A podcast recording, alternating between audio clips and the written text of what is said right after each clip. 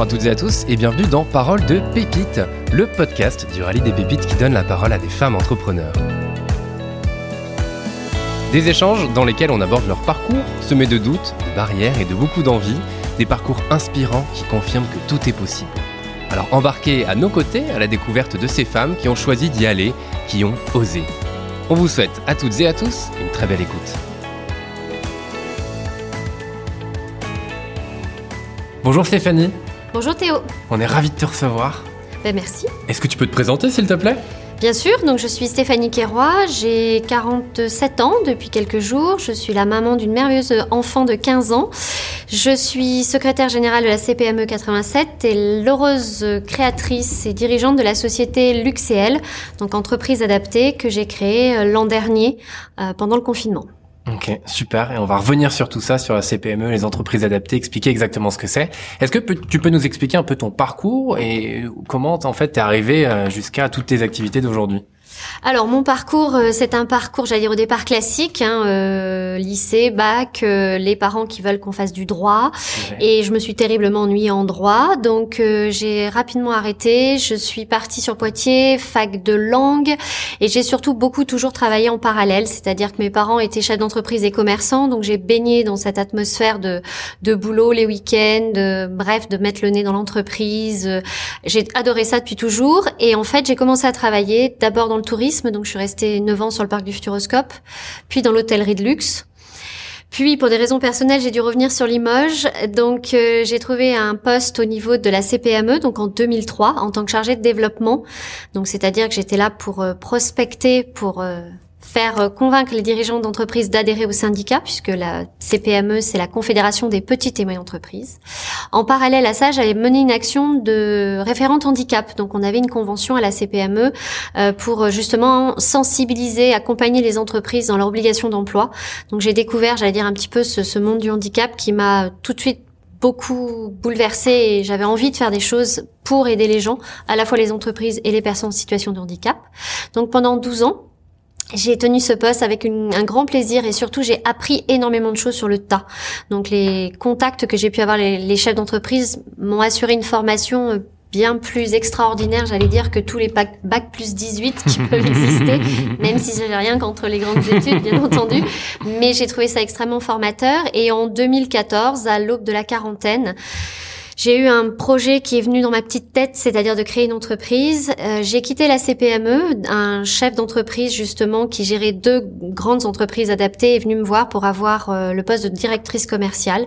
Donc en fait, on a, j'ai développé ces deux structures pendant quatre ans je devais, euh, je me suis positionnée avec euh, ma collègue de l'époque pour acheter l'une des deux entreprises. Ça n'a pas pu se faire, mais le projet de création d'entreprise était déjà là. Et en fait, euh, bah, j'ai quitté cette entreprise. J'ai mon ancienne responsable qui est partie à la retraite. Et en fait, j'ai été recrutée pour devenir secrétaire générale de la CPME novembre 2018, si mes souvenirs sont bons. Et puis euh, l'aventure euh, création d'entreprise était toujours là en parallèle. Euh, donc j'ai eu un agrément puisque les entreprises adaptées sont des entreprises agréées par l'État, puisque nous avons une obligation, mais qui pour moi la base même de l'entreprise, d'avoir au minimum 55% de personnes en situation de handicap. Mais moi, j'ai fait le choix chez Luxéel d'avoir 99% de personnes en situation de handicap. Et donc, Luxéel a vu le jour en 10 mars 2020 et je devais ouvrir le 17 mars 2020, donc jour du confinement. Une belle date qu'on connaît bien. Youpi. donc voilà. Et donc en fait, bon, j'ai attendu pour des raisons sanitaires pour protéger prioritairement les, les mes collaborateurs et collaboratrices. Donc j'ai ouvert le 27 avril tout en ayant donc mon poste de secrétaire général de la CPME. Ok. Voilà. Bravo. Le parcours. Rapide mais efficace. Effectivement. Euh, bravo pour tout ça déjà. Euh, Merci. Est-ce que euh, pourquoi pourquoi travailler dans le handicap aussi? Bah, Tout le monde ne le fait pas. Et l'idée c'est de, de, parler un peu de ce bah, justement du, du handicap en entreprise. Est-ce que ça représente Parce que je pense que je crois qu'on s'en rend pas suffisamment compte. Alors effectivement, en France, il y, a il y a eu plusieurs lois, hein. il y a une succession de lois. Donc à l'heure actuelle, toute entreprise de plus de 20 salariés a une obligation d'emploi, donc de 6% mhm. de personnes euh, reconnues euh, en situation de handicap. Nous sommes, je crois, les derniers chiffres nationaux, on doit être autour de 6 et quelques pourcents, euh, pardon, 4,6% à peu près. Donc on n'est encore pas, on complète, on remplit pas les obligations. Mais il y a d'autres façons que d'avoir des personnes en situation de handicap, c'est de faire appel donc à des entreprises adaptées et ou aussi ce que l'on on appelle des ESAT, qui sont les anciens CAT, qui euh, ont également donc eux des usagers, puisque ce sont des structures du, milieu médico-social. Les entreprises adaptées, par contre, nous sommes des entreprises classiques, c'est-à-dire que l'UXL, par exemple, est une SAS tout à fait euh, classique, avec les mêmes impératifs, les mêmes impôts, les mêmes devoirs que toute entreprise. Mais moi, le plaisir qui est le mien, c'est justement de donner une opportunité à des personnes en situation de handicap de travailler dans un contexte qui, je le souhaite, le plus bienveillant possible et surtout euh, qu'ils puissent s'épanouir professionnellement et pas uniquement dans des postes, euh, on va dire, simples souvent jusqu'à présent. Alors les choses ont beaucoup évolué ces dernières années, mais malheureusement, il y avait beaucoup de structures sur les espaces verts, sur la blanchisserie, sur des choses assez classiques.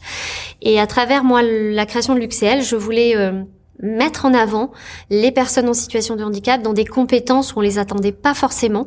Donc l'UXL travaille en sous-traitance dans le monde du luxe mhm. et dans le textile et euh, c'est aussi prouver euh, l'extraordinaire professionnalisme des personnes. Alors il y a de la formation, il y a tout un tas de choses au vu de mon parcours et de mon activité, bien entendu, moi j'ai un bras droit qui gère l'entreprise au quotidien car je suis sur mon poste de secrétaire général. Euh, je suis tous les matins dans l'entreprise, mais sans mon équipe, euh, l'UXL n'existerait pas. Moi je ne suis que la le petit maillon créateur, mais la vie de l'UCL et le développement de l'UCL passent par mon équipe. Donc en moins d'un an, on est dix personnes et ça c'est hum, aussi une fierté. On va faire en sorte de se développer, pouvoir continuer à recruter euh, des personnes supplémentaires et, c'est une magnifique aventure euh, humaine surtout. Moi, je, je voilà, je, c'est le cœur de, de mon activité, c'est l'humain et faire en sorte que les gens soient bien au travail. Tu m'avais dit au téléphone, euh, j'ai envie de donner la chance à des gens formidables euh, pour qu'ils aient un, bel avenir professionnel. C'est exactement ça. J'essaye de. Là, on est en train. J'ai mis en place des formations parce que je souhaite que les gens aussi évoluent. Les collaborateurs et collaboratrices que j'ai au niveau de l'UCL sont polyvalents et je mmh. développe ça énormément. Euh, j'ai un jeune homme qui est extraordinaire, qui euh, qui était euh, CAP chauffagiste, je crois, qui est une couturière hors pair. S'il m'entend, s'il regarde le reportage, ça va être très drôle. Euh, non, voilà, je développe beaucoup de, polyvalence parce que effectivement, euh, les métiers dans lesquels j'ai choisi de travailler sont très difficiles. Il y a de la, il y a de la cadence, il y a une exigence de qualité qui est très importante, mais c'est là encore aussi une fierté pour nous de, de, bien faire. Et donc pour moi, les personnes qui sont euh, à mes côtés, euh, je veux leur apporter le maximum pour qu'ils soient heureux et qu'ils puissent faire d'autres choses. Le but, c'est aussi de multiplier les activités pour pouvoir avoir bah, casser un peu la, la routine que l'on peut avoir parfois sur certains postes, surtout quand c'est lié à une à une, une, tâche répétitive qui peut l'être, hein, mmh. puisque. Mais c'est surtout voilà de pouvoir faire plein de choses différentes, de la création. Enfin, on est en train de. J'ai encore plein de choses dans la tête, malheureusement. et donc du coup, on, on, on, travaille sur pour 2022 sur des chouettes choses. Donc euh, avec avec eux, je leur laisse aussi la possibilité de me donner leurs envies et leurs idées, mmh. de façon à, à créer. Euh, bah, des nouvelles activités et, et, pouvoir proposer des produits un peu atypiques. Ouais. Voilà. Et alors, j'ai une question qui me vient en tête. Pourquoi toi, tu es à 99% et la moyenne nationale à 4,6 Parce que voilà, je pense, c'est aussi un message, c'est de dire c'est possible parce que, alors c'est vrai qu'en entreprise adaptée, beaucoup de gens pensent que les entreprises adaptées, on est complètement subventionné par l'État. Mhm. J'ai entendu ça il y a encore pas très longtemps. Euh, pas du tout, effectivement, on a des aides, ce qu'on appelle des aides au poste, hein, donc ce sont des, des, aides venant de l'État, mais on n'a pas d'allègement de charges, on n'a rien de tout ça. C'est une entreprise classique. Euh, je pense que si j'ai 99% de personnes en situation de handicap, c'est comme beaucoup, quand on veut, on peut. Après, il faut prendre le temps. C'est beaucoup de temps. C'est beaucoup d'accompagnement parce qu'il n'y a pas que le côté, euh, j'allais dire, du travail au quotidien. Mhm. Il y a souvent aussi des, un accompagnement social à assurer. Il y a, il y a plein de choses autour du handicap qui viennent se, se rajouter souvent. Euh, mais c'est possible. C'est un peu. J'ai rencontré un homme formidable qui s'appelle Philippe Croison que j'avais fait venir il y a 2019 pour une conférence et qui m'a dit tout est possible. Je rappelle que Philippe Croison, pour ceux qui ne le connaissent pas, n'a plus de bras et plus de jambes. Et, et j'ai échangé avec lui. C'est un monsieur qui a un humour extraordinaire, qui veut jamais entendre parler du mot handicap. Donc il me l'a fait enlever de toute ma com à l'époque. Et, et je suis d'accord avec ça. C'est-à-dire que quand on prend le temps, quand on, on essaye de comprendre l'autre, les restrictions, les complications qu'il peut y avoir dans le quotidien, je pense que tout est possible effectivement. Mmh. Ouais ça a l'air hyper enrichissant de, d'avoir ce type d'entreprise, des entreprises adaptées pour le coup. Est-ce que là, tu vois la différence entre les entreprises dans lesquelles tu n'avais pas forcément autant de personnes handicapées? Alors désolé d'employer le terme pour le coup. désolé Philippe Croison s'il nous écoute.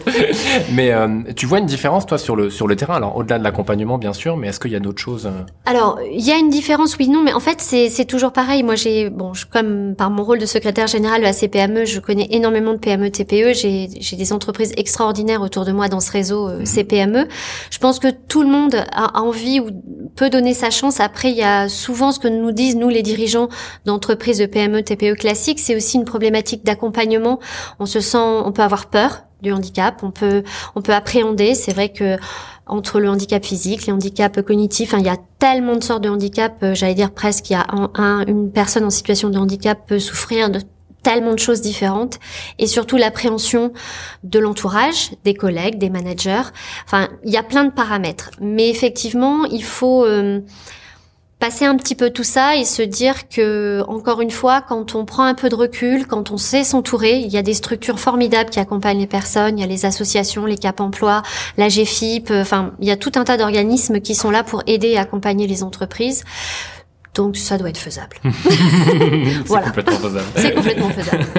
Et tu disais, Luxel, qu'est-ce que vous faites exactement Alors tu parlais de maroquinerie, c'est ça Vous travaillez pour les entreprises de luxe. Et je crois que le Covid, pour le coup, pour vous, a été aussi une, belle opportunité, c'est ça Alors effectivement, en fait, l'entreprise a été créée sur cette base-là, c'est-à-dire d'être euh, un sous-traitant au niveau de, de, de, la maroquinerie. Donc on, on est le, au début, à la fin de la chaîne de création de, de maroquinerie.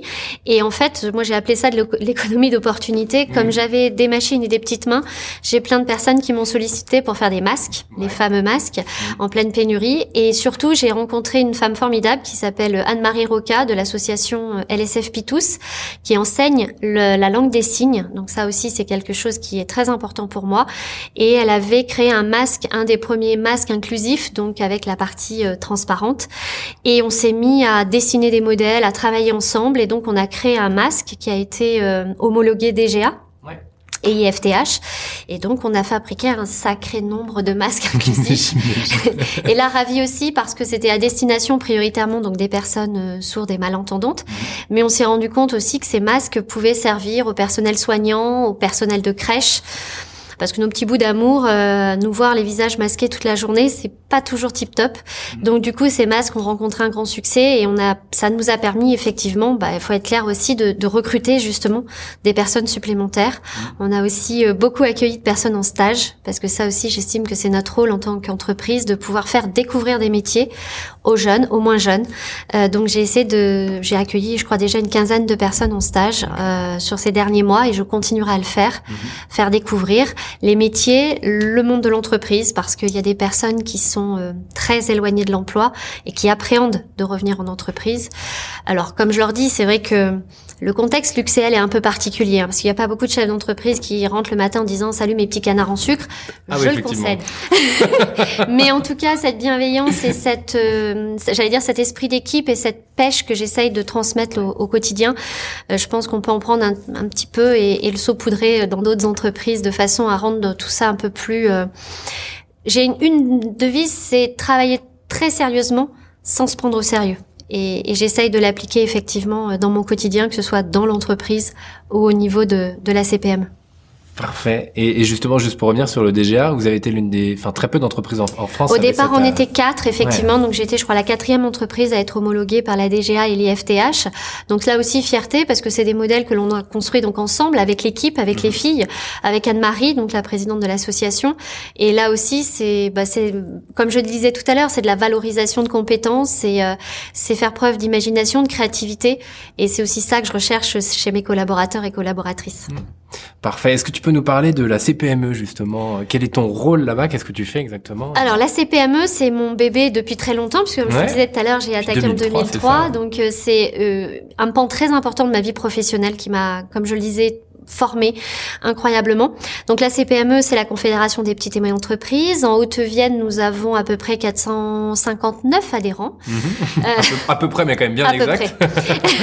Avec les fédérations qui nous ont rejoints, on est 1200 euh, entreprises et le rôle qui est le mien, c'est sous la responsabilité de ma présidente qui est Laurence Boblic et de mon bureau et conseil d'administration. On essaye d'aider, d'accompagner, de représenter les entreprises PME, TPE, que ce soit auprès des institutions locales, que ce soit au niveau du national.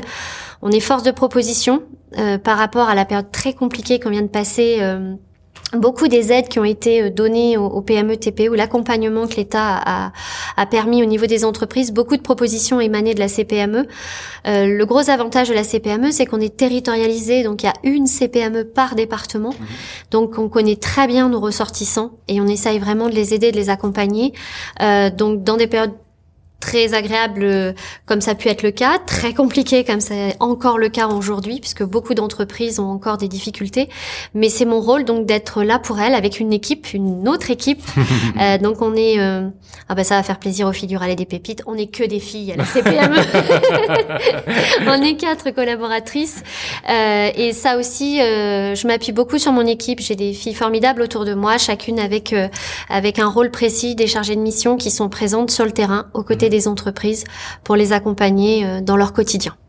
Là aussi hyper enrichissant, j'imagine, de connaître et de rencontrer, parce que j'imagine que tu les rencontres, toutes ces personnes, euh, hyper enrichissant d'avoir leur retour, de connaître le tissu économique local. C'est passionnant, c'est vrai que c'est, euh, on a toute taille d'entreprise en plus, donc on a des, des chefs d'entreprise seuls, on va dire, et puis des grosses entreprises de 150, 200 personnes. Mhm. Donc effectivement, avec des problématiques et, des, et une vie très différente en fonction de la taille de l'entreprise, en fonction des activités aussi. Et effectivement, moi j'essaye d'être plus sur le terrain que dans mon bureau. Euh, je suis quelqu'un qui a besoin de contact, qui a besoin d'aller voir ce qui se passe par elle-même. Euh, donc effectivement, beaucoup de rencontres. On essaye aussi d'organiser, nous, des événements, d'animer ce réseau. Donc euh, ça fait partie euh, du rôle qu'est le mien en tant que CPME et secrétaire général.